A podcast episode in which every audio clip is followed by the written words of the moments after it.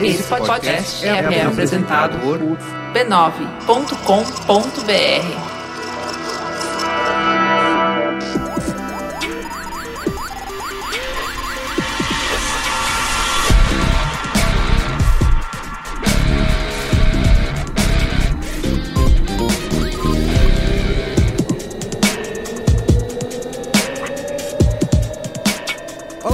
Carlos Merigo, esse é o Braincast número 294, nosso podcast aqui especial, né? Um podcast extra essa semana, é o oferecimento do Bradesco, onde a gente vai falar de rugby, né? A gente, você que acompanha o B9, a gente fala bastante, sabe falar de Super Bowl, por exemplo, né? A gente cobre bastante o evento, os comerciais e tudo mais. E a gente tem, vai ter um evento agora no sábado aqui em São Paulo, no estádio do Morumbi, que depois eu vou contar mais pra vocês sobre isso. Que a gente vai ter a seleção, é a sele- não é a seleção que fala, né? Portugal, diga aí. Os Maori All Blacks? Não, mas a seleção brasileira. Ah, os Os Tupis. tupis, exatamente. Ah, tá certo. Tô pensando já no adversário. Tô- na verdade, a semana tá sendo tão intensa com o adversário que a gente tem pela frente aí no sábado que eu tô muito focado neles. né? Mas isso, a gente é conhecido como Tupis, né? É, uma seleção brasileira ganhou esse nome aí depois de uma campanha feita na internet. Na verdade, abriu para os internautas aí escolherem alguns, algum, indicarem alguns símbolos aí pro rugby brasileiro. É, é de praxe do rugby mundial as seleções terem é, símbolos assim. E aí o Tupi foi o vencedor. E a gente, com o tempo, vai cada vez mais se identificando com essa marca, com essa ideia. Muito bem. Vocês ouviram aqui Fernando Portugal, né? Que jogou também ex-atleta de rugby, certo? Isso. E aí hoje, o que, que você tá acompanhando a seleção aí? Como é que é? É, eu sou ex-atleta de rugby, joguei bastante pela seleção, São José, é, o Bandeirantes, joguei na Itália um período também, fui aí um. É, na loucura de querer viver o rugby na sua plenitude, né? Não só como hobby, mas como forma de vida, de trabalho. É, e aí, o final da minha carreira esportiva, assim, dentro do campo, é, calhou bem com o início realmente da profissionalização do rugby aqui no Brasil, né? Quando a gente começou a criar um sistema de alto rendimento, academias e tal. Então, bem quando eu deixei de jogar, eu virei manager de uma das academias de alto rendimento lá em São José dos Campos. E comecei a coordenar é, os trabalhos lá de alto rendimento. Na verdade, é aprender a coordenar, né? Não sabia o que fazer de início. Fui aprendendo um pouco com o conhecimento técnico que veio de fora, os argentinos, os neozelandeses, um pouco da bagagem que eu tinha como jogador. E aí, agora eu tô em São Paulo, aqui no núcleo de alto rendimento, junto com o professor Irineu Loturco, que é a Disneylândia do, do esporte brasileiro, aquilo. Não tem. É impressionante o que a gente pode viver ali. E aí, sou o manager da academia agora daqui de São Paulo. Legal, muito bem. Também estamos aqui com a Luísa Campos, jogadora de rugby. Fala aí, Luísa. Eu vi um vídeo seu você ensinando o pessoal jogar. Ensinando os nomes, né, das jogadas Ah, e isso tudo foi mais. um, uma coisa que eu fiz com o Globo. Isso, exatamente. é, Pré-Olimpíadas. É, porque isso a gente vai falar disso também, né? Que teve o rugby na- nas Olimpíadas do Rio de Janeiro aqui. E foi, um, acho que, um momento bastante importante, né, pro esporte, assim, de ter a seleção já classificada, É, jogando não, ali, Pra né? nós foi tipo. ah, Começou, foi onde começou pra nós a profissionalização do rugby, né? Uhum. Foi quando eles nos trouxeram pra cá a- como seleção feminina em 2013. E aí foi quando eu vim e comecei a viver essa parada de estar vivendo rugby todo dia, toda hora. Tipo, eu moro com oito meninas numa casa e a gente. Todo mundo joga rugby em lugares diferentes, são de lugares diferentes. Então a gente vivencia essa coisa de cultura muito grande, assim. E a gente conseguiu, com essa coisa da, das Olimpíadas, desenvolver bastante o nosso rugby. A gente teve bastante oportunidade também fora do país. A gente foi jogar internacionalmente muito mais do que anteriormente, então a gente conseguiu nessa parada evoluir muito o nosso rugby e conhecer outros lugares, essas coisas. Legal, muito bom. Estamos aqui também com o Lucas Bonizoni, né? Que é jogador de rugby e Prazer de estar com vocês aqui. Dois cracassos aqui do meu lado. Luísa representando uma coisa incrível que é esse time feminino brasileiro que joga pra caramba. E o Portugal, meu Deus do céu, né? Se a gente for falar de rugby, tá com o craque dos craques dos craques dos craques aqui. Vai ser muito legal. E o Vitão ali com o portal do rugby, pô. Vitor Ramalho, massa. portal do rugby e do podcast Mesoval. Tudo bem? Tudo bom? Bom, um grande prazer estar com essas feras também aqui. A gente fala bastante 24 horas por dia quase sobre rugby e, é mais um prazer aqui estar no, tá no podcast para falar um pouquinho sobre a nossa modalidade. Muito bem. Mas antes, tem um recadinho aqui pra você, que você sabe que a gente vai falar sobre rugby aqui nesse Braincast Extra, mas nada mais legal do que você poder ver uma partida de perto, certo? E nesse final de semana vai rolar um evento perfeito pra quem já conhece e ama o esporte, ou então pra quem tá super afim de ver rugby pela primeira vez. O Bradesco é o patrocinador oficial da partida amistosa entre Brasil Rugby, os nossos tupis, né? Contra os All Blacks Maori da Nova Zelândia, que é simplesmente aí o grande time, né? A maior marca de, de rugby do mundo. O jogo acontece nesse dia 10 de novembro, sábado agora, tá? Às 19 horas, 7 da noite, no estádio do Morumbi, aqui em São Paulo. E para você que é cliente dos cartões de crédito Bradesco, Next e Bradescar, tanto das bandeiras Visa ou Mastercard, você tem desconto exclusivo de 30% na compra do ingresso, tá? É só você acessar o site allblacksmaorinobrasil.com.br e garantir o seu ingresso para você não perder essa partida épica aí entre Brasil Rugby e All Blacks Maori. Mas ó, esse desconto aí só é válido no valor da inteira e limitado também a seis entradas. E é uma oferta que também não vale para pagamento com cartões de crédito corporativos, empresariais ou cartões de débito, tá? Mas cartões de crédito Bradesco, Next, Bradescar, tanto Visa ou Master, esse descontão aí 30% tá garantido para você. E como sempre, o Bradesco vai mostrar todos os melhores momentos desse espetáculo nas redes sociais do Bradesco. É só você seguir aí para acompanhar os stories tanto no Instagram, no Twitter e na fanpage do Facebook. Vai ter conteúdo com os craques, vai rolar conteúdo sobre os valores do rugby, sobre explicando as regras e também com o pessoal do canal Desimpedidos. Então não deixa de seguir Bradesco no Insta, no Twitter e no Face, tá bom? Vou repetir o endereço para você que quiser comprar o ingresso e aproveitar a oferta, allblacksmaorinobrasil.com.br. Também tem o um link bonitinho aí no post desse Braincast para você clicar. Beleza?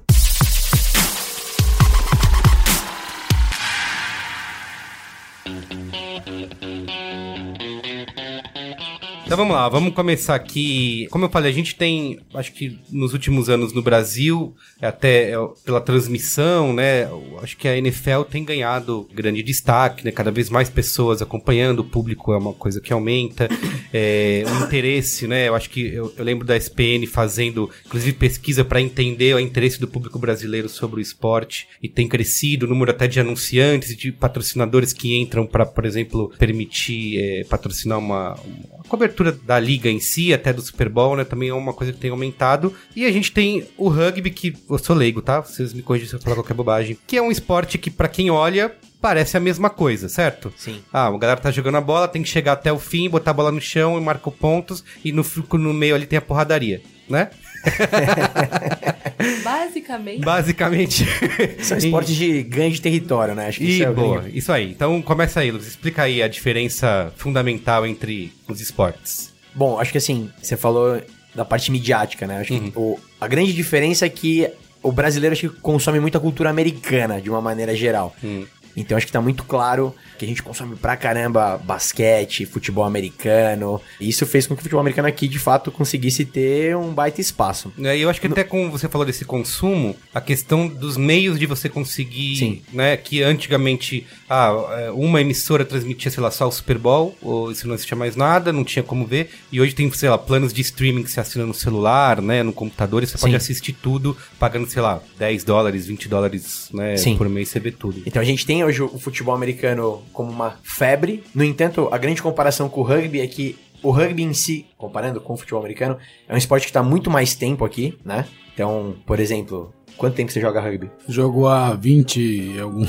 alguns anos aí, então, 25 anos. Não tem ninguém que joga 20 anos é, futebol americano é, aqui no Brasil. Então acho que esse é um ponto em comum. Até, por exemplo, tem um cara que joga comigo, o Robert, né? Tá na seleção e tudo mais. Primeiro esporte dele foi o rugby, né? Então a gente tem isso, né? O rugby consegue proporcionar isso pra gente. Então acho que essa é a diferença. A única coisa é que um é mais midiático, outro menos midiático, de uma maneira geral. Acho que. Eu acho que o, o futebol americano se torna mais midiático porque até essa parada do Super Bowl, que tem um monte isso, de propaganda, isso. tipo, que eles jogam mais pra população poder ver. Tipo, tu vê Vira um mais. show, né? Tem, é, tem mais show. Tipo, tem aquele futebol americano que é as mulheres de biquíni. Tem, então, tipo, tem, tem, tem essa parada que, tipo, é mais pra público. E eu acho que o rugby é um bagulho que é mais para quem joga. Sim. Então, tipo, quem conhece sabe e sabe o quanto é bom, sabe? E então... é um esporte que aqui no Brasil, né, como o Lucas falou, é, é tem raízes muito é, fortes. Muito ah. fortes. Eu tava é, lendo que o Charles Miller, que o mesmo que trouxe futebol, né, que ensinou Eu futebol. Exatamente. Então, é, você falou, não, não, tem ninguém que joga é, tanto tempo. Tanto, por exemplo, futebol americano há tanto tempo Exato. como o rugby, né? É, eu acho que passa pelo que a Luísa falou e, e, o Bonini também, é, é, o, é o entretenimento que é o futebol americano, né? Eu fico imaginando dessa, dessa massa que consome futebol americano americano aqui, quanto consome o jogo do futebol americano, né? Que entende as regras, que torce, que, sabe, que, que discute quem, quem entra, quem sai, que jogadores, o que estão fazendo, o que seria melhor fazer. E o público do rugby que ama o rugby hoje é quem consome o jogo de rugby. Né, quem gosta de jogar, quem gosta de discutir o jogo, eu acho que é um pouco a diferença, né? É, a gente ainda precisa cair nesse, nesse mercado, nesse público que gosta de assistir pelo entretenimento do jogo, né? Não pelas regras ou pelo que apresenta dentro do campo. Tem uma- É, mas é uma batalha isso, porque de alguma maneira o rugby tem os seus, os seus produtos que podem é, fazer esse papel, né? A Copa do Mundo de Rugby é muito grande, o rugby tá nos Jogos Olímpicos agora, masculino e feminino, então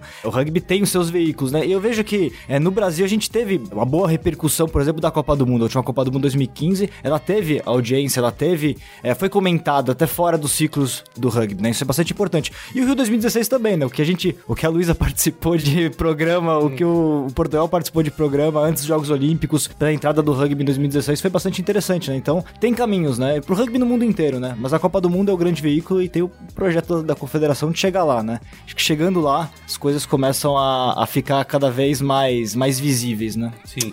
E se a gente estiver falando de coisa midiática, esse jogo que a gente tem agora contra os All Blacks também não deixa de ser uma baita oportunidade de colocar o nosso produto, vamos dizer assim, o Brasil Boa como um mesmo. produto, né? Como uma oportunidade de jogar a gente na mídia, porque querendo ou não também, tá todo mundo agora É, e comendo. é uma seleção que, tipo, ah, Maori All Blacks, é uma seleção que é, tipo, É uma baita- top, tá ligado? é uma marca, né? É uma marca gigante e é uma galera que, tipo, ah, sabe o que é rugby por causa deles. É. Tipo, ah, tem aqueles caras da Nova Zelândia que fazem raca, Isso, né? Não isso, sei o quê. Então, tipo, acaba sendo, a galera pode acabar indo pro jogo só pra ver os caras fazer a raca. Ontem, ontem na coletiva até falei pro cara, né, pro Ash, que é o capitão lá dos All Blacks, eu falei, meu, é como que pra você é hacker, mas no sentido de que muita gente tem o primeiro contato com o rugby no geral por ter visto alguma coisa de hack em algum momento, É. né? É é meio que sinônimo de rugby e os All Blacks e hack e tal. Então, acho que é uma oportunidade muito legal, né, Portugal? Claro, não, é isso. Eu acho que é um pouco da cultura do, do esporte nacional, né? Acho que os americanos entenderam bem isso, da, o que é, como pode vender o esporte como entretenimento, né? Não acredito que todo mundo que fica ali horas e horas no, no estádio de beisebol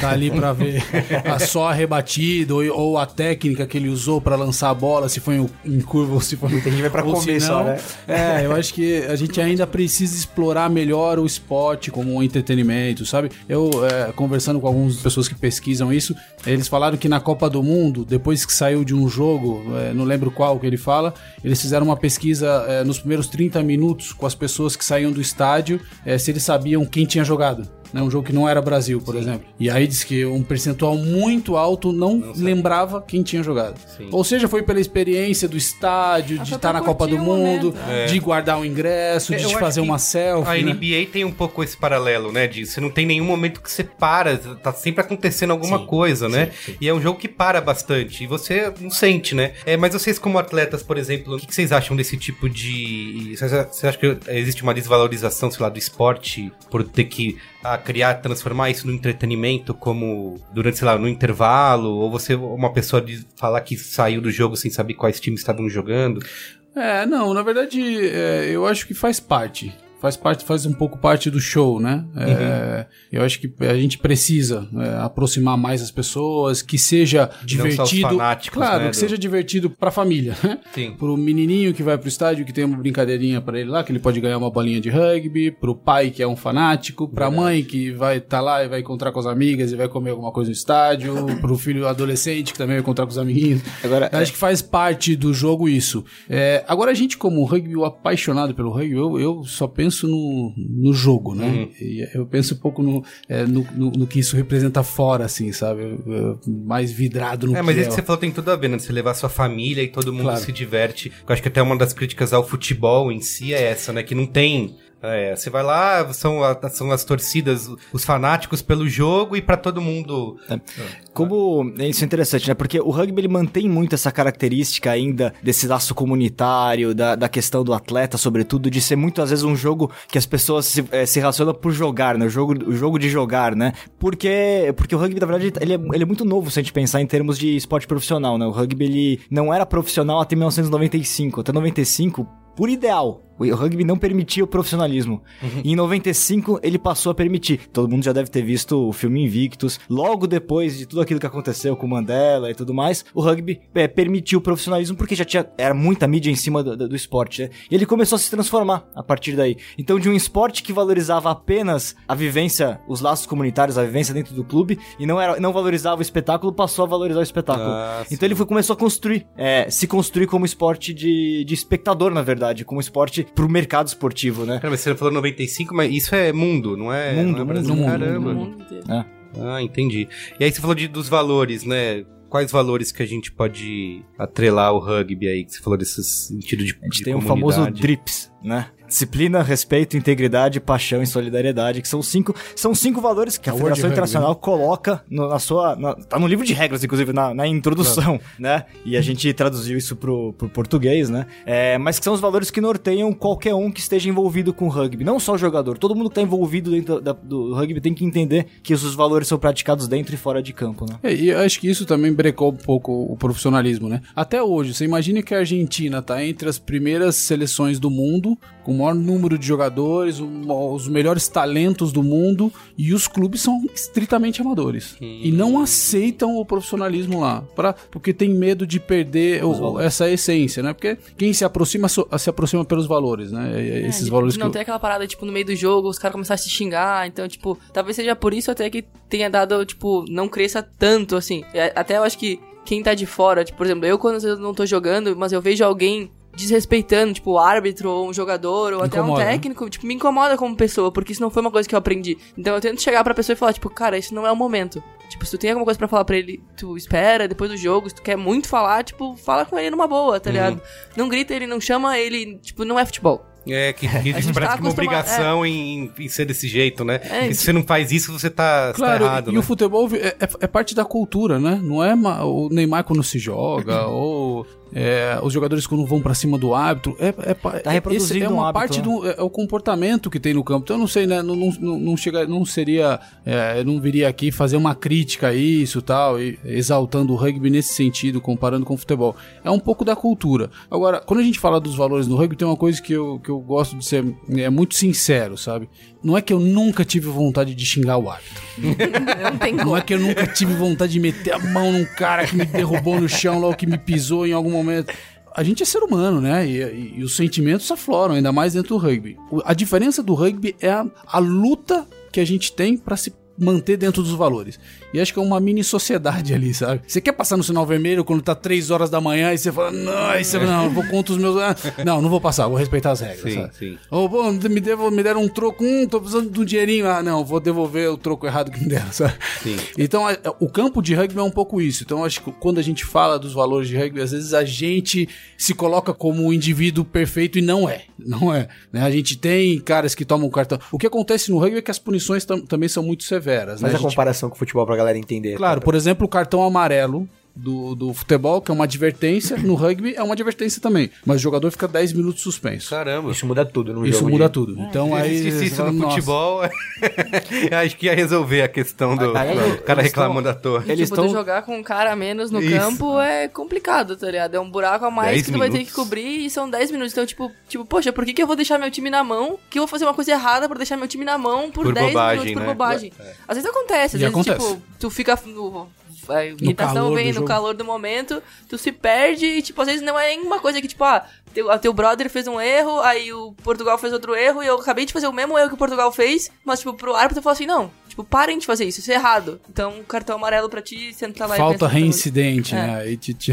E tem essa questão. eu- Aliás, eu ouvi essa semana que o futebol tá estudando copiar o rugby com relação. e- Inspirado pelo rugby, de introduzir alguma suspensão temporária. Vai ter uma reunião aí da FIFA que eles vão discutir, talvez, essa possibilidade. Mas isso é interessante também a questão da função do árbitro no rugby, né? A gente não entende o, o, fute- o árbitro simplesmente como um punidor, aquele cara que tá lá pra mostrar cartão e, e apitar falta só. O árbitro vai, vai conduzindo o jogo, ele vai com- se comunicando com os atletas. Isso é extremamente importante, né? Assim como a questão do Ele é capitão. preventivo, não é, punitivo. É, né? exatamente. A ideia é que no, no jogo não sai do controle, que a galera não se mate dentro de campo. Não. Então ele consegue, tipo, ó, tipo, vocês estão fazendo isso de errado. Ele tá te avisando que você tá fazendo errado. Se tu fizer de novo, tipo, você tá cutucando ele também. Então, tipo, ele tá tipo, tipo, ah, baixa o tacle. Ou, tipo, tira a mão daí. Ou não machuca o coleguinha.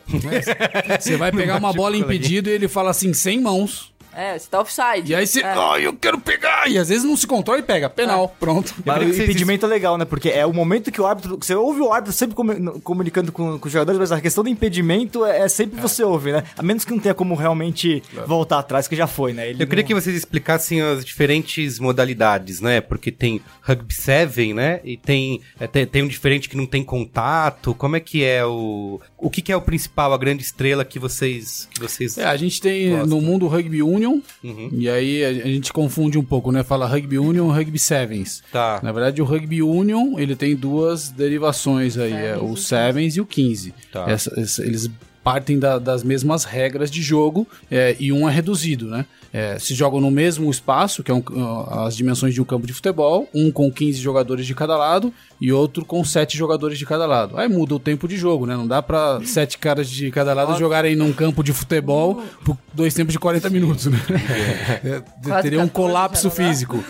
É, são dois tempos de 14 minutos no Dois 7. sete. Dois tempos de sete. É, dois tempos de 7, desculpa. Um jogo 14 minutos. E no 15 são dois tempos de 40 minutos. Aí é esse que a gente vai ver agora no sábado no Morumbi. E depois tem um Rugby League, que é praticado no mundo também. É um rugby que é, na Oceania ali, no- na, na- na Inglaterra, foi um rugby que iniciou profissionalmente, né? A, a comunidade do Rugby Union não queria profissionalizar. E aí alguém falou, não, vamos fazer um produto disso e fez o Rugby League. Aí fez um campeonato profissional, tem algumas regras diferentes, não tem algumas formações que o Rugby Union tem. E é muito forte profissionalmente lá. Descarrega muito dinheiro lá na, na Oceania. A Austrália, A é, Austrália, principalmente, não, a é, muito, Austrália é forte. muito forte. Nova Zelândia, Inglaterra.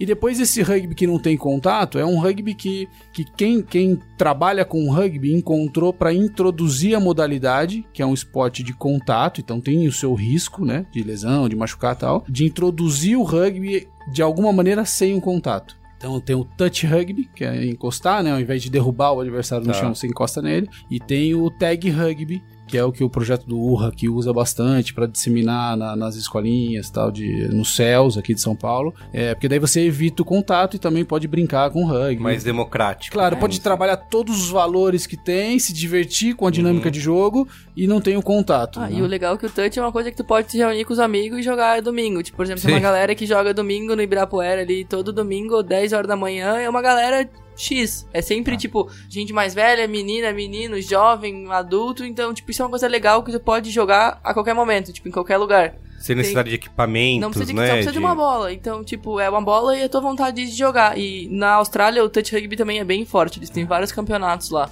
E acho que Curitiba foi jogar um campeonato na Alemanha de touch. E nós jogamos muito bem. Então, tipo, tem um bagulho que é um jeito de tu jogar rugby, que tu pode jogar misto, Pode jogar homem e mulher. pode jogar homem e mulher Ah, e tu não legal. tem o contato. Então, tipo, é o mais o skills da do rugby do que o, o- a pancadaria em si. E tem beat rugby também. Da- Claro, tem todo beach em dezembro sempre tem beat rugby do torneio internacional do Desafio Rio de Bra. Janeiro. É, exatamente.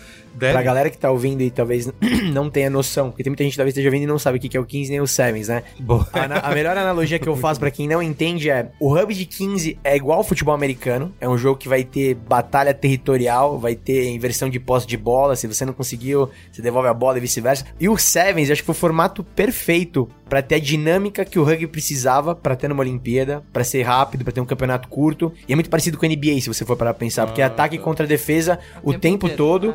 Ah, E eu acho que nos campeonatos mundiais a gente até já viu eh, no circuito e tudo mais, meu, em dois minutos você tem seis, sete viradas de placar. Você fala, meu, como assim? É, e pra galera que eu. pode acontecer. E pra galera que ouviu e prestou atenção, são dois tempos de sete minutos. Eu quero falar, pô, pelo amor de Deus, sete É, minutos dá eu tempo que eu desço, eu vou até a padaria e volto. Meu, você morre no campo, cara. Eu falo que é a maneira mais demorada de se passar 7 minutos. A primeira vez. dois minutos de intervalo passam em 10 segundos. É, não, exatamente. Você fala, meu Deus, eu preciso de mais tempo, né? E os sete minutos são muito intensos, tanto é que eu acho que muda um pouco o físico do cara. Só um adendo. Tanto muda que nos Estados Unidos vocês têm, tem dois caras do Sevens que os caras têm índice olímpico de velocista. Tipo, Caramba. tem um cara lá que ele tem os Carlinhos. 40. É, o Carlinhos, os 40 metros iniciais desse cara são mais rápidos que o do do, que Bolt. Bolt, é. Então, assim, pra galera entender, porque às vezes vê um jogo lá, vê uns caras mais barrigudinhos, mais forte ali no Rugby 15, que é realmente, precisa ter uma galera mais forte e tudo mais. Por outro lado, no Sevens, me, me corrija se eu estiver errado, mas tem um nível atlético É que- surreal é também. que eu acho que o 15, ele é mais, ele é mais abrangente, ele consegue pegar mais gente. O Sevens é uma galera. Menos democrático. É menos democrático. O Isso. Sevens é bem menos democrático. Até dá, tipo, não vou dizer que, ah, não, a pessoa gordinha não pode jogar. Vai jogar. Mas essa pessoa vai ter que correr. e vai ter que correr muito.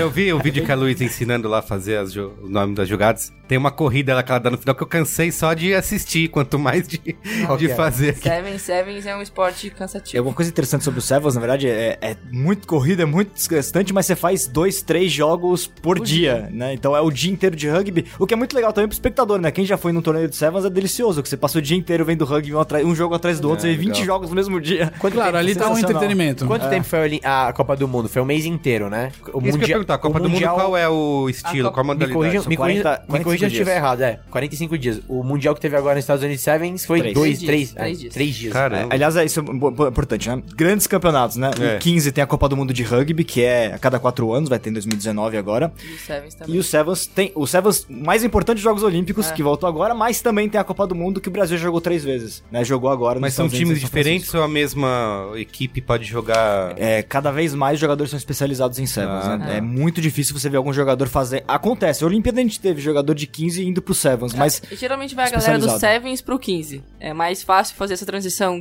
do Sevens pro 15 do que. Na, na verdade, como o Seven você tem que ter muita habilidade, né? É, todas as habilidades. Então, as- algumas seleções lá no início, né? Dos anos 2000, quando o Seven começou a ficar muito Era forte. É, usavam a seleção de Seven para treinar jogadores. Então, era muito comum é, as seleções terem jogadores mais novos ali que estavam despontando. Aí faziam alguns torneios internacionais e se seguiam se desenvolvendo iam pro 15. O 15 tem mais glamour, tem campeonatos profissionais, tem mais dinheiro, a temporada é mais longa, né? Tem campeonatos de clubes profissionais. E a- nos Jogos Olímpicos, é isso que o Victor falou é importante, que está se especializando muito os jogadores em cada modalidade. Agora nos Jogos Olímpicos tinha a, a expectativa de que os melhores jogadores do 15 viessem para jogar os Jogos Olímpicos e iam fazer a diferença. E eu lembro de falar de Sonny Bill Williams, de Quade Cooper, Braiabana que não veio. Brabana. O Brabana jogou. Ah, é Braiabana jogou Bra verdade. Brabana jogou. Não, mas o Sony, o Sony Bill jogou um, dois jogos. E... Tudo bem, mas eu, eu vi, eu, depois eles também jogaram algumas etapas de circuito mundial e a expectativa era que, a que eles fossem fazer grandes diferenças. E a verdade é que não, não não fizeram foi, diferença. Então aí, daí se deu mesmo que o Seven tá muito diferente do 15. No 15 feminino ainda tem muita jogadora do Ah, Sevens. do Sevens que gente vê. é. Mas Isso- internacional, né? Que isso aqui que- no Brasil a gente ainda não, não. Ainda não tem 15 feminino. Isso que o Portugal falou desses caras são jogadores que têm um papel fundamental no rugby de 15 dos países dele, né? Claro, são, são as estrelas. São Né? estrelas e relevante isso, né? Não fazer diferença nenhuma quase no Sevens, então é bem a louco. diferença é porque são bons jogadores, mas o- não, não era o esperado. É.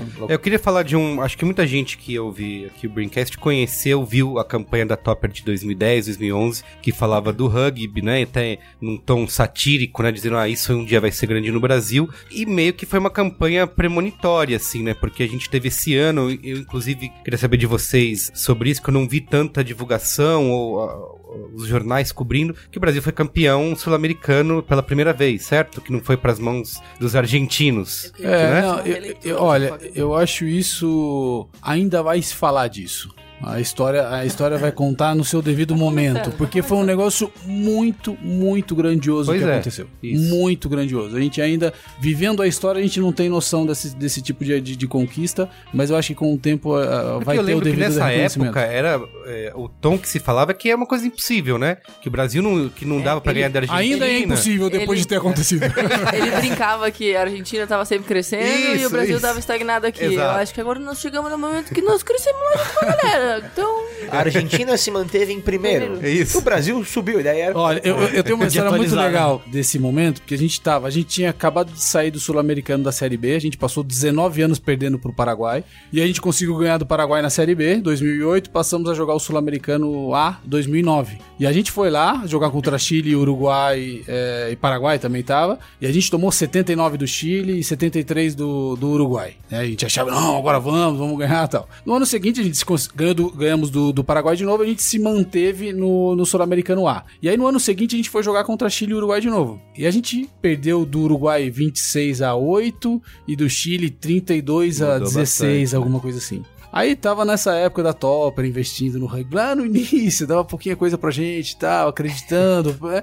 E a gente tinha um diretor técnico chamado é, o, o Antônio Martoni, que hoje comenta jogos na, na ESPN. Ele era o nosso diretor técnico, e aí o, o, o Rato, que hoje é o diretor de marketing da CBF, acho que estava na Topper nesse, nesse momento, e ele liga pro, pro Martoni para saber como tinha sido o jogo. E o Martoni comenta com ele, cara, você não tem ideia do que a gente fez, esses moleques estão jogando demais, eu não sei o quê. Ele falou, que ganharam? Não, não, perdemos de 26 a, 6, a 8. E aí o, o Rato tava com, com o João Live da Talent do lado.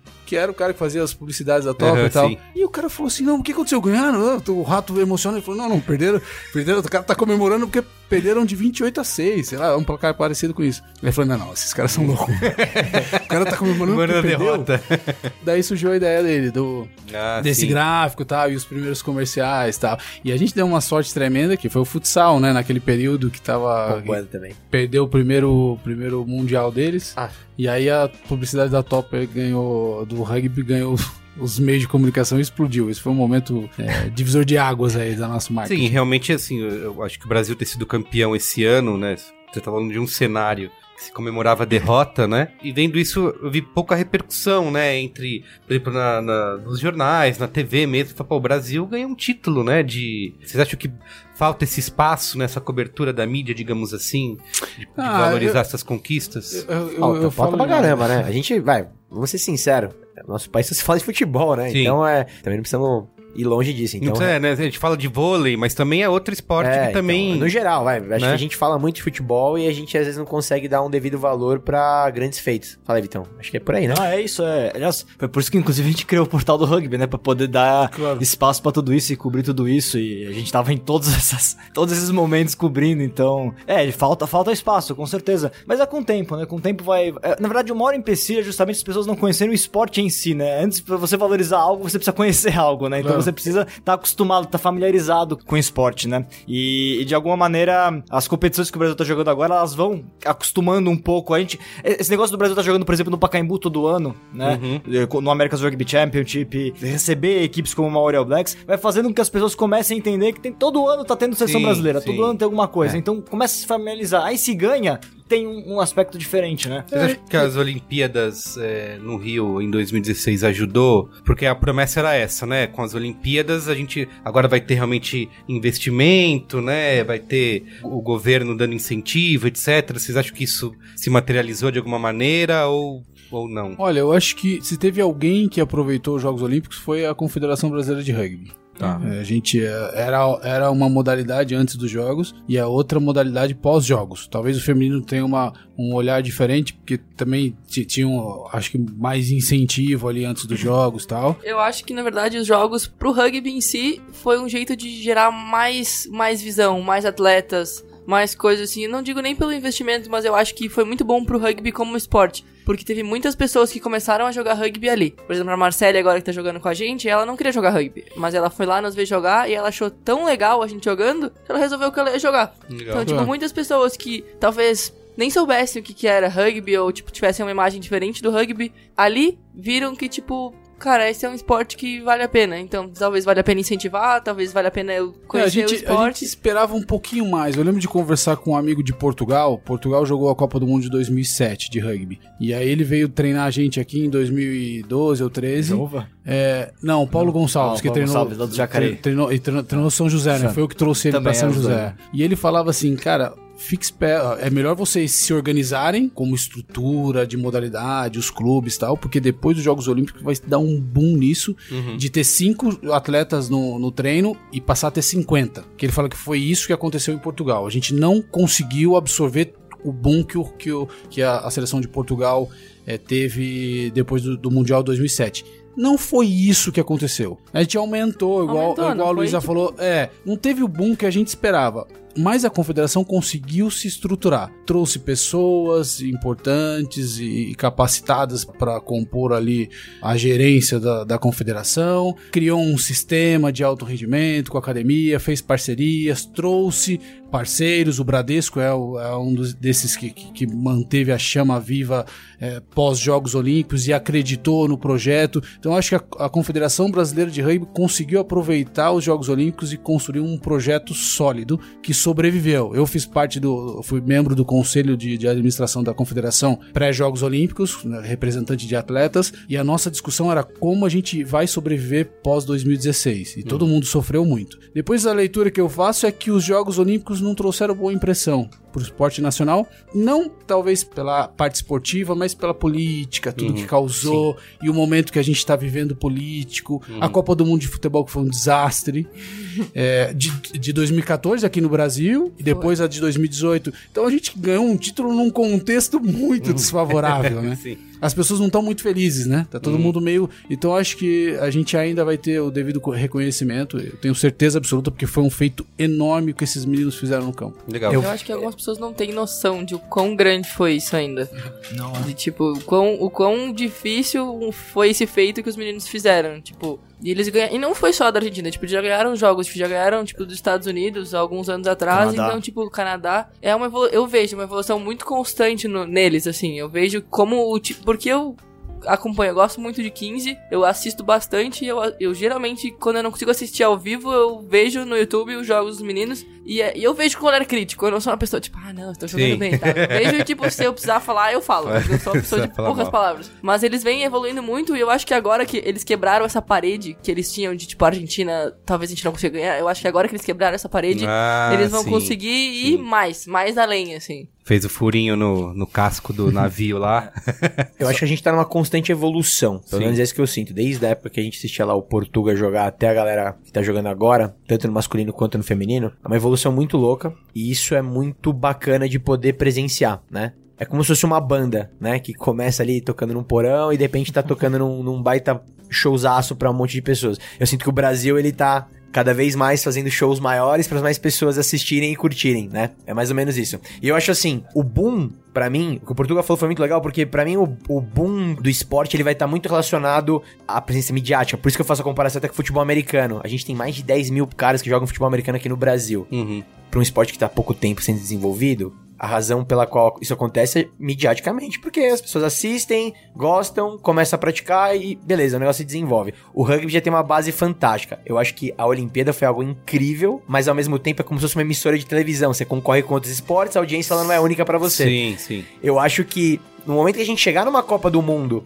e também sempre lembrando que, que nem a gente falou no início, Sevens, você mata a competição em dois dias. Se o Brasil consegue jogar uma Copa do Mundo, ter uma transmissão de uma emissora que você consiga pelo menos ali ter. Quantos jogos são de grupo no início? Vai, o Brasil não precisa nem passar para Quatro, mas jogos. pode virar três se vierem 24. Três ou quatro. É, próxima Copa do Mundo vai ter mais times. Que seja três ou quatro jogos que o Brasil faça. São pelo menos ali um mês, porque cada jogo vai acontecer uma vez por semana. Um mês que a gente teria o Brasil sendo falado Sim. na mídia.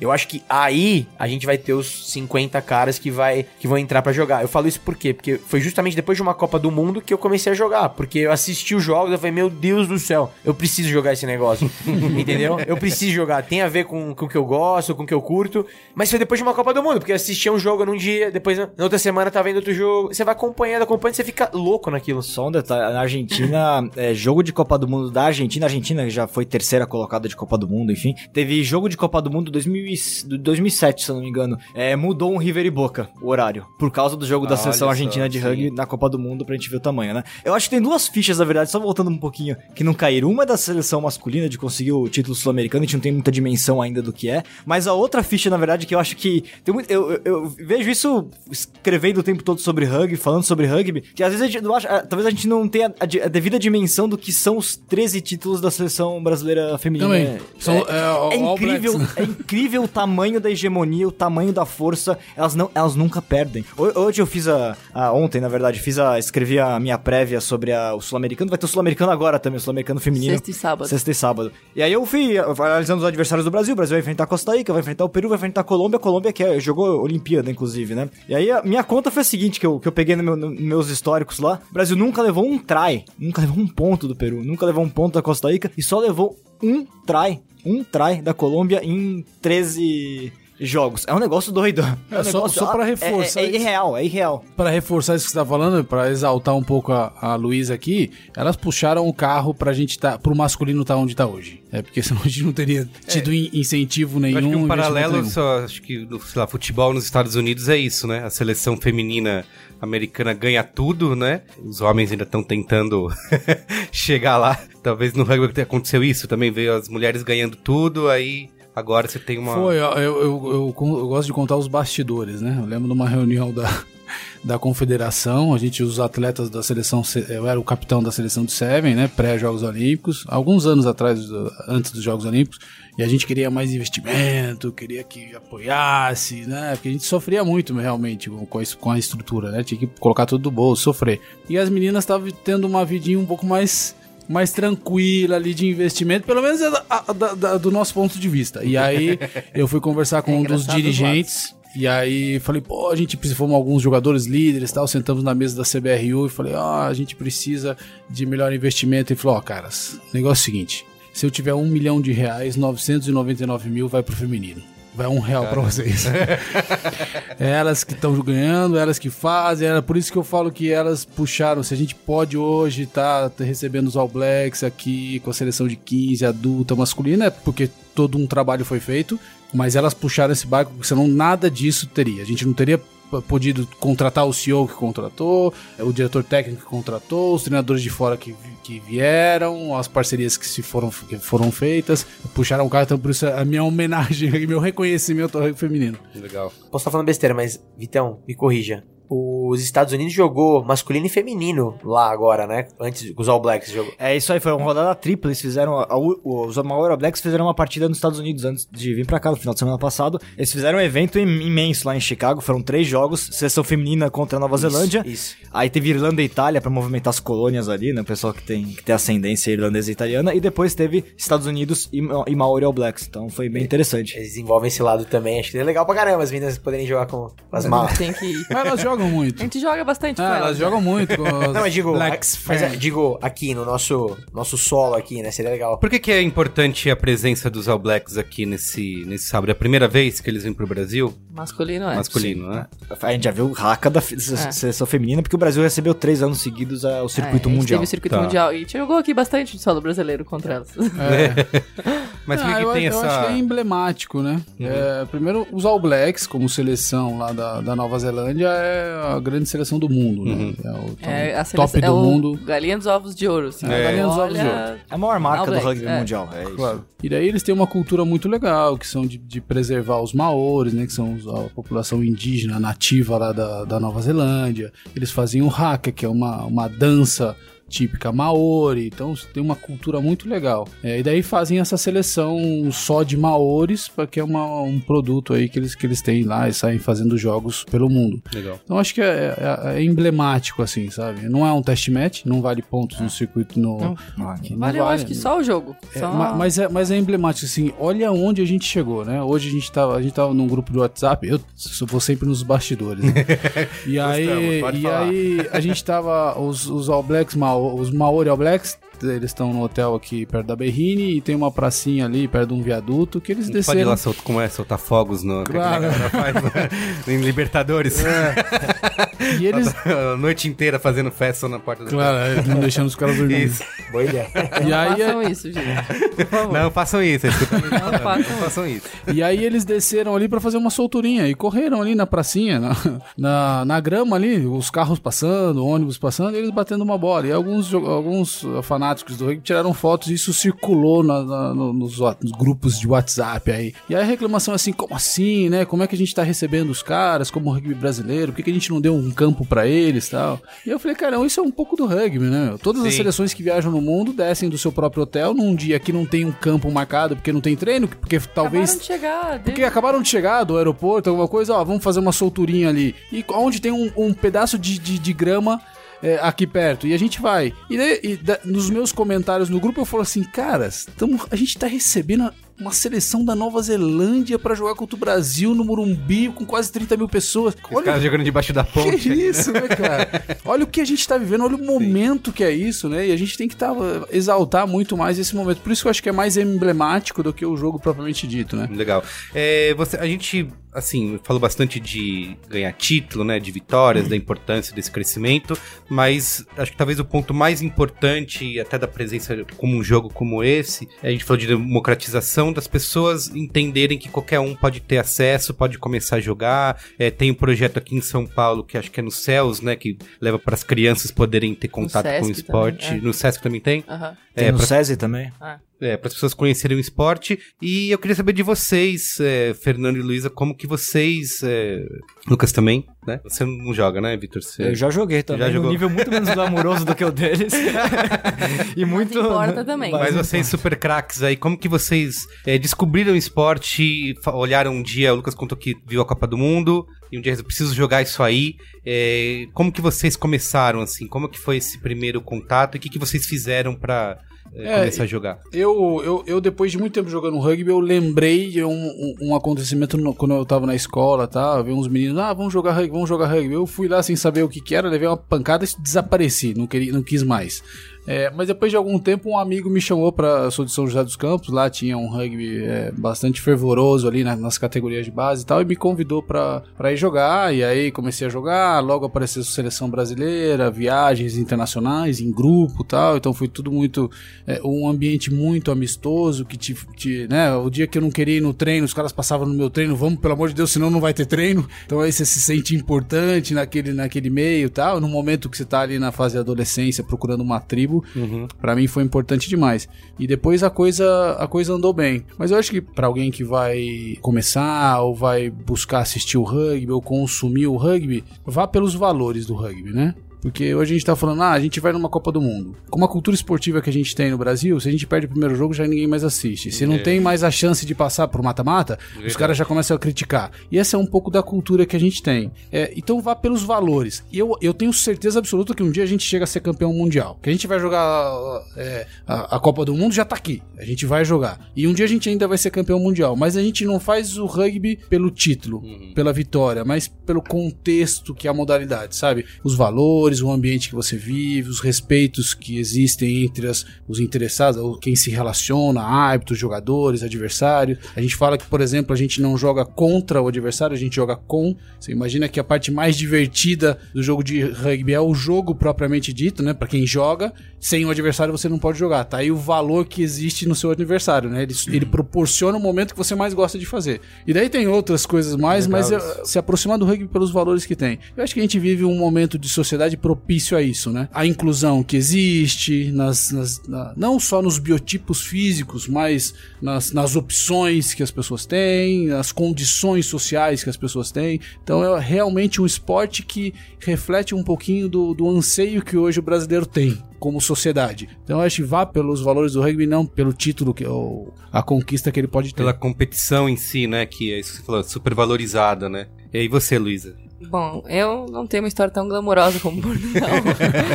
eu andava de skate quando eu era mais nova e eu tava andando de skate na minha e uma menina me convidou pra jogar rugby. E eu falei, nem sei o que que é isso, nunca nem ouvi falar, mas eu não tenho nada pra fazer, então vou lá ver. Muito bom. E aí eu cheguei lá, e eu não sou daqui, né? Eu sou do Rio Grande do Sul, moro, sou de Porto Alegre, então o meu time do coração é o Charrua. E eu cheguei lá e a galera me tratou como se eu fosse a melhor pessoa do mundo, por estar, tipo, querendo conhecer aquele esporte. E eu fiquei, o que, que tá acontecendo? Tipo, todo mundo vinha falar comigo e tal, me mostrar, me ensinar a passar bola. E, e eu sempre gostei Que muito legal. de esporte. Eu sempre tive, eu sempre pratiquei muito, joguei futebol, joguei basquete, mesmo tendo 1,60m. Mas eu sempre gostei muito de fazer alguma coisa. Eu sou uma pessoa muito agitada, eu não consigo ficar parada. Então, eu cheguei lá num lugar que eu não conhecia ninguém, a não ser a pessoa que tinha me levado. E todo mundo me tratou como se fosse da família. Pessoa mais importante do mundo. É, como se fosse tipo, nossa, que bom que tu tá aqui, sabe? tipo, bem Obrigado. Chegou a estrela, né? E tipo, desde então, desde que eu, do meu primeiro treino, eu não conseguia não ir treinar. Tipo, eu, eu mentia pra minha mãe, desculpa mãe, eu mentia pra minha mãe durante muitos meses que eu ia jogar futebol, porque eu não, não sabia como eu ia explicar, pra Explicar. minha mãe que eu tava praticando um esporte com contato. Porque a minha mãe tem. É, né? Então, por muitos anos eu menti pra minha mãe que eu ia jogar futebol, porque eu joguei muito tempo futebol na minha vida e, cara, o rugby, quando as pessoas vinham e me buscavam na minha casa pra eu não ter que ir de ônibus, pra minha mãe não saber onde eu tava. Você vê que é a mesma história, né? Porque eu falei exatamente a mesma É, coisa. tipo, eu não. Porque, tipo, ah, aquela parada de, tipo, ah, não tem esteira pra treinar. Não, eu te empresto uma esteira. Ah, eu não tenho como ir pro treino. Eu te busco pra tu ir no treino. Sabe? Tipo, vamos, eu gasto, eu saio do outro lado da cidade, mas eu vou te buscar. E foi muito assim. E é, o engraçado é que agora a minha mãe é a pessoa mais aficionada por rugby possível. Então, tipo, onde tem rugby, ela tá. Ela foi pro Uruguai ver a gente jogar o Valentim, ela, o Super Service que a gente joga, ela vai em todas as etapas. Ela e meu pai vão em todas as etapas. Fala com todo mundo, torce pra todo mundo. Às vezes eu fico com raiva que ela fica torcendo pras outras pessoas. Falando, mas tem que torcer pra nós, não eles. Eu vou torcer, eu gosto dela, vai torcer pra ela. Vai, vai. Na Copa, na Olimpíada, minha mãe só falava da Porsche. Lá, Porsche Woodman, isso, Porsche Woodman, aquilo. A gente jogou contra a Nova Zelândia, eu falei, se a Porsche Woodman me matar, você vai dar parabéns pra Porsche. Porque Não é possível. Então eu Vai acho isso- adotar a Porsche. é, tipo, ela fala que ela quer. Então, tipo, é engraçado, porque, tipo, a minha mãe fala hoje que se ela pudesse, se ela fosse jovem, ela jogaria rugby. Jogaria. Que legal, você falou dessa receptividade, né? De. Porque eh, a gente vê muito isso até em outros esportes de. Ah, preciso chegar lá. Você não, não sei jogar, né? Preciso chegar lá. Na escola tinha um pouco isso, né? Ah, você é a última a ser escolhido, porque você não joga direito, né? E aí você vê, você chegou sem saber nada e Nossa, as pessoas te abraçaram, falaram, chega aí, vou te mostrar como que faz, né? Aí eu, eu acho que isso foi o que, o que me cativou mais, tipo, foi essa coisa família do rugby. E, tipo, quando eu comecei a jogar, não era, não tinha, tipo, ah, as meninas eram já campeãs sul-americanas, tipo, quatro, cinco vezes, mas não tinha essa coisa de, tipo, nossa, rugby, tu vê rugby em todo lugar, tu vê rugby na televisão, tu vê... Então, tipo... Pra mim, o, Charrua é minha segunda família. Então, provavelmente como o São José é pro Portuga, como o Pasteiro é pra ele. Então, tipo, é uma coisa que, tipo, a gente se junta, às vezes, no final do ano, como grupo, tipo, ah, a gente vai fazer um churrasco na casa do fularinho na praia. Então vai todo mundo, todo time, tanto feminino quanto masculino, vai, então, tipo, famílias cresceram, tipo, se formaram dentro do clube. E eu acho isso, tipo, incrível, que não é uma coisa que tu perde. Eu, eu infelizmente, tive que jogar ano passado pelas... Não infelizmente, porque eu gosto muito delas também, pelas Leoas, porque meu time não pôde jogar. E, mas... Não era a mesma coisa, tipo, é a mesma paixão, tá? Eu gostei de vestir a camisa delas, mas não era a minha camisa. Tipo, não era estar com a minha família. É tipo, tô aqui, mas tô jogando, tô fazendo o que eu gosto, mas não é aquela coisa que, tipo, esquenta o coração. Botar a camisa do Charrua é, tipo, botar a camisa da seleção brasileira. Botei aquele bagulho, o coração ferve, sabe? Então, Legal. tipo, é uma coisa bem clubista, assim, sabe? Então, eu acho que o, o, o rugby em si tem essa coisa do clube bastante. De, tipo, agradecer, tipo, os val- o tipo, Mas é muito a família, raiz. né? Geral, É. acho, pra todo mundo, né? A gente se relaciona com os outros clubes de outros lugares quando a gente vai jogar e você vê que, meu, é uma família ali. A gente tá jogando contra famílias, parece, né? Tipo, isso é, muito. meio Game of Thrones, assim, sabe? É uma- mas é uma família, não deixa de ser. Não Não ninguém, ser. mata ninguém. Não, mas é brincadeira, brincadeira, mas é uma família. Faz alianças. É, mas é muito família, tipo, o negócio. Isso é muito legal. É, dife- é difícil você chegar. pe- Pega um moleque X, uma criança, o cara vai começar a jogar. Se ele não sabe jogar futebol, e se coloca pra É, jogar, já- já, era. já o cara era. vai. Vai pro gol e se tomar gol, sai se daqui. o cara não sabe dar próximo. um passe e tal. No meu caso foi muito engraçado porque foi justamente. ac- Acabei de ver um jogo lá da Copa do Mundo. Eu falei, nossa, preciso jogar. Procurei um time que era próximo de onde eu Caramba. tava. Literalmente, pela localização. E fui. Na época, o, o Diegão, ele tinha. Pô, o cara que é da, jogou, ag- agora não joga mais, mas até então na época ele tava na seleção brasileira. Ele tava machucado, se eu não me engano, na época. Tinha machucado o tornozelo, alguma coisa. E ele tava tocando os treinos da galera lá do Pasteur, né? Eu entrei numa época fim de temporada, né? Até porque era o momento da Copa do Mundo. Meu, quando eu me dei conta, eu falei, puta, o cara é um cara de seleção, né? Um cara super baita história também. E o cara tava dando treino, me recebeu como se eu fosse, tipo, um amigo já antigo. E daí a galera também super ah, receptiva. E daí eu tô falando do Pasteur, mas eu tenho certeza, e por isso que eu falei, isso vale pra todo mundo, porque eu conheço várias outras histórias de pessoas que foram pra outros times de outros lugares. E a galera também foi muito legal. E essa ajuda é real mesmo, que a Luísa falou. A galera te leva, se você não tem chuteiro, o cara leva no dia seguinte do É porque, treino. sei lá, comparando de novo, falando de futebol, você tem que se provar antes de chegar, né? Ou, ou você já sabe jogar alguma coisa e alguém te leva. Não tem essa de você, ah, quero jogar e vou procurar alguém pra me ajudar, né? Claro. Isso é interessante. O, o primeiro lugar, né? É, Fala até você quando. também, Vitor, como você... Então, é o meu bastante diferente, na verdade, porque eu conhecia rugby há muito tempo. Quando eu era pequeno, eu, eu tinha. Eu sempre fui um pouco nerd, né? Então eu tinha.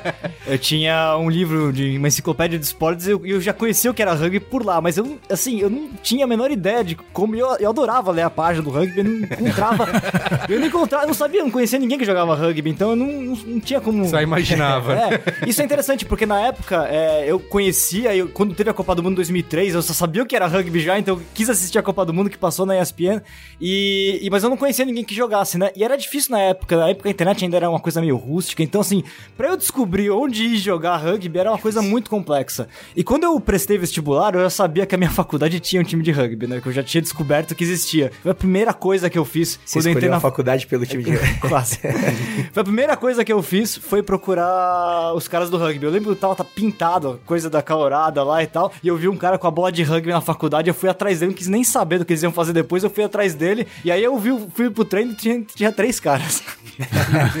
aí eles me ensinaram a passar e tal. E a gente começou. Eu falei, pô, cara, eu quero ajudar a também criar o time, porque o time ainda tava muito incipiente, né? E a coisa aconteceu, foi acontecendo, né? E o rugby universitário é um espaço bastante democrático, porque ali sim é o lugar que você não. Você vai, as pessoas querem que você participe para formar família, para formar amigos, etc. E aí você conhece como é que é. Eu era super magro, ainda sou, né? Mas era ainda mais, por incrível que pareça. e isso não foi um problema, na verdade. A gente foi aprendendo, né? logo, Ju, você tem que conhecer o seu limite, né? Mas. Mas não era um problema para praticar. Praticar todo mundo pode praticar, né? Legal. Muito bom. Então é isso? Qual é a boa? Qual é a boa? Qual é a boa?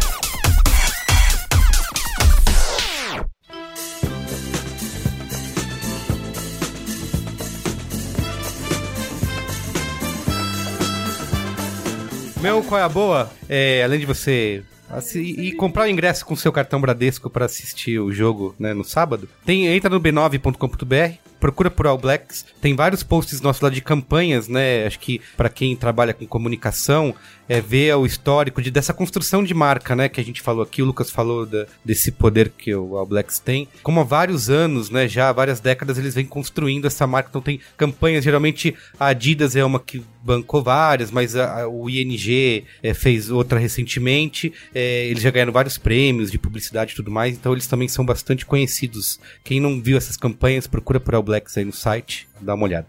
Ah, Vai muito lá, legal. Manda ver. Não, vou, vou fazer duas aqui. Eu vou fazer um convite. É, como eu falei, eu trabalho na Disneylândia do, do esporte brasileiro. Eu fico muito feliz todos os dias. é, no núcleo de alto rendimento ali no Jorge Bruder, ali no lado do terminal Santo Amaro.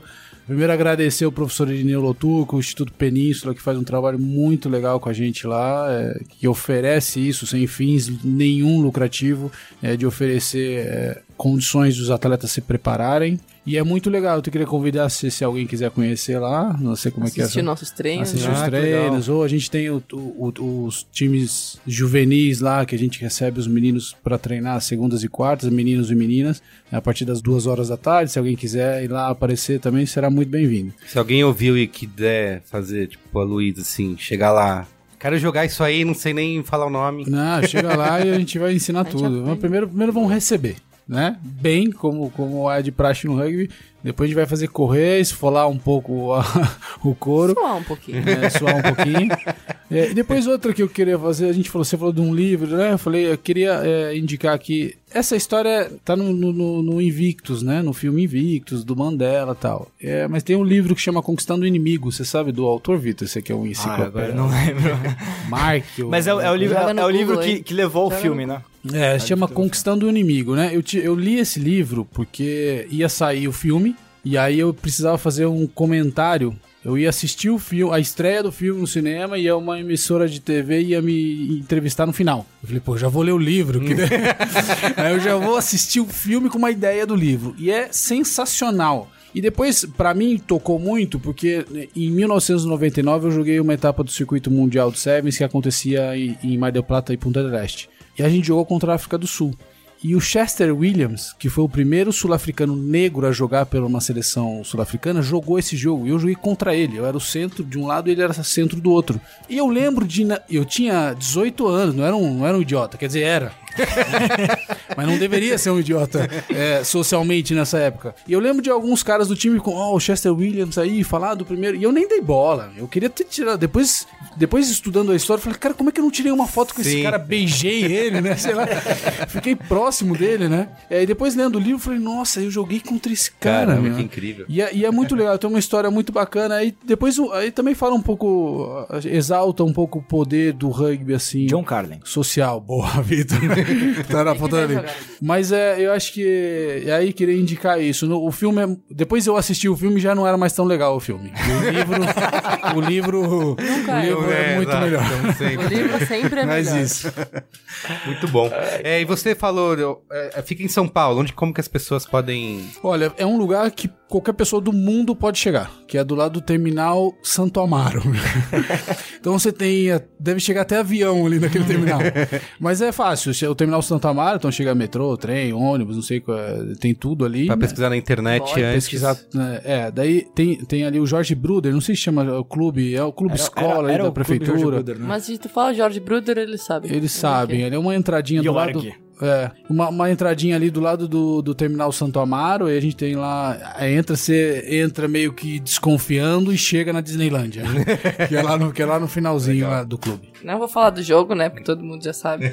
Mas depois que vocês assistirem o jogo, se vocês quiserem praticar, como eu falei, o touch rugby é um meio muito bom de tu começar a jogar. Então eu vou reforçar que aos domingos, e agora no horário de verão, às quintas-feiras, às seis e meia, e aos domingos, às 10 horas da manhã, na Praça da Paz, lá no Ibirapuera, tem um grupo bem diverso que joga touch rugby. E eles são bem abertos a qualquer um, eles ensinam quem precisar, pode ser criança, velho, cachorro, gato, qualquer um, realmente qualquer um que quiser ir lá, e eles são muito abertos. Eu joguei muito com eles, sinto muita falta, queria muito poder continuar jogando, mas eu não consigo, senão eu não consigo treinar na segunda-feira e o Ari me mata.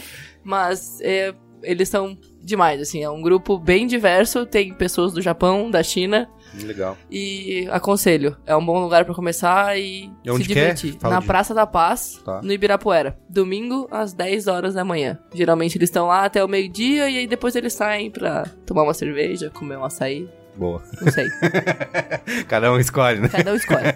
Quem mais? Opa, bom, falar um pouquinho do, do mundo portal do rugby. Tem muita coisa envolvida, na verdade. Quem quiser saber mais sobre o esporte, entra no portal do rugby.com.br. Aliás, a gente tem inclusive indicação dos lugares que as pessoas podem treinar. Ah, tem, tem um mapinha lá também. Aí a gente tem o Mesoval, que é o, o nosso podcast também que fala só sobre rugby. Um convidado especial a cada semana, terças-feiras, 5 da tarde, tá? É... Tem até horário? Tem, terça-feira. É porque é ao vivo, a gente faz ao vivo no Ah, Facebook entendi, Live tá e tem um podcast depois na Central 3 pro pessoal baixar. E também agora tem a loja do rugby.com.br que também vende produtos de rugby, então tem muita coisa envolvida esse mundo portal do rugby. A gente criou hoje o site em 2009, vamos completar 10 anos de muito trabalho em, prol da, Caramba, da comunicação pro- do rugby. Aliás, eu falei do Mesoval e tem o Ovalados também, que é um programa que a gente montou. Segunda-feira, 9 da noite, é um programa de Facebook Live também. São dois programas agora semanais. Boa. Portal do rugby.com.br. Isso. E o podcast acha lá dentro também. É, acha lá ou na Central 3 ou Mesoval. Boa, bacana. E você, Lucas? Manda aí. Putz, tava pensando aqui qual a boa. Fala do Bonizone aí, seguindo. Acho você que no- o Bonizone acho que é uma. é um- Você, tá, você tava no gramado lá quando a galera ganhou o título Tava. americano, entrevistando todo mundo. Acho que uma coisa legal até, acho que mais do que o Bonizone, acho que na maioria das vezes esses eventos de rugby sempre tá, acho que eu tô lá, tá a galera do portal do rugby, né? É muito legal poder ter gente falando de rugby, isso é o mais legal, né? A pegada do meu canal é sempre tá mostrando ali de baixo um negócio acontecendo, pegando fogo, entendeu? É mais aquela visão lá de cima, lá você vendo como se fosse uma visão de televisão do que acontece, eu sempre pensei que como alguém que joga e pratica esporte, o momento mais legal ali é pegar aquele lance e você tacleando o cara, enfim, aquele momento do scrum, ou que seja no futebol americano também, como faço bastante cobertura.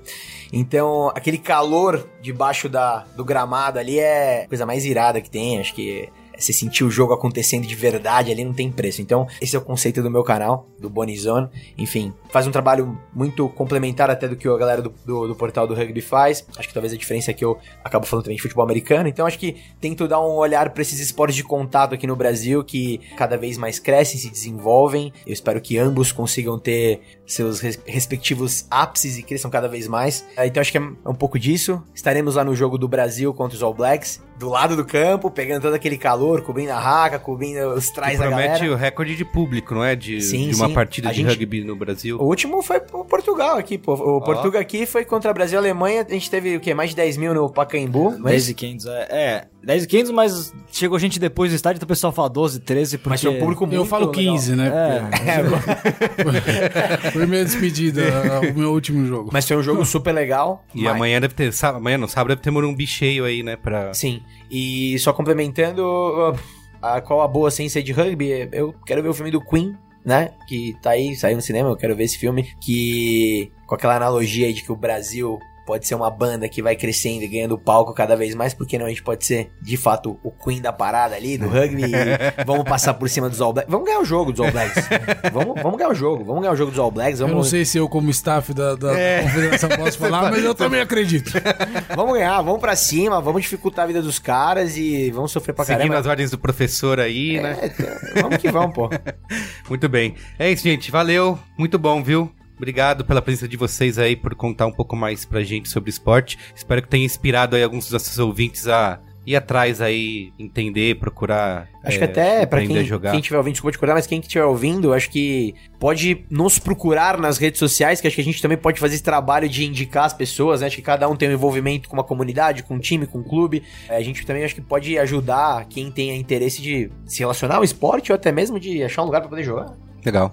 Muito bem. É, muito obrigado, obrigado pelo espaço de a gente poder falar. Eu, sempre, eu vejo a Luísa contando do clube se emocionando e eu também vou contando minhas coisas, vou me emocionando. Então a oportunidade de falar é, é demais, né? E depois eu queria agradecer, na verdade, as pessoas que acreditam no projeto, né? Quem investe no rugby, não, é, como eu falei, não investe pelo potencial de mercado que tem ou competitivo que tem, mas pelo projeto humano que propõe, assim. Então, é, é- é- é- eu faço da minha vida isso todos os dias, né? Pelo projeto humano que eu, que eu encontrei no rugby. É- talvez conseguiria ganhar um pouquinho mais, não passar tanta dif- dificuldade em outro setor, mas é. Mas e daí agradecer essas pessoas, né? Que acreditam no projeto, as empresas que se associaram a nós aí. Muito bem. Valeu, gente. Obrigado.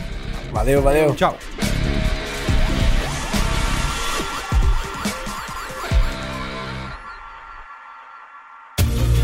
Este podcast foi editado por Caio Corraine.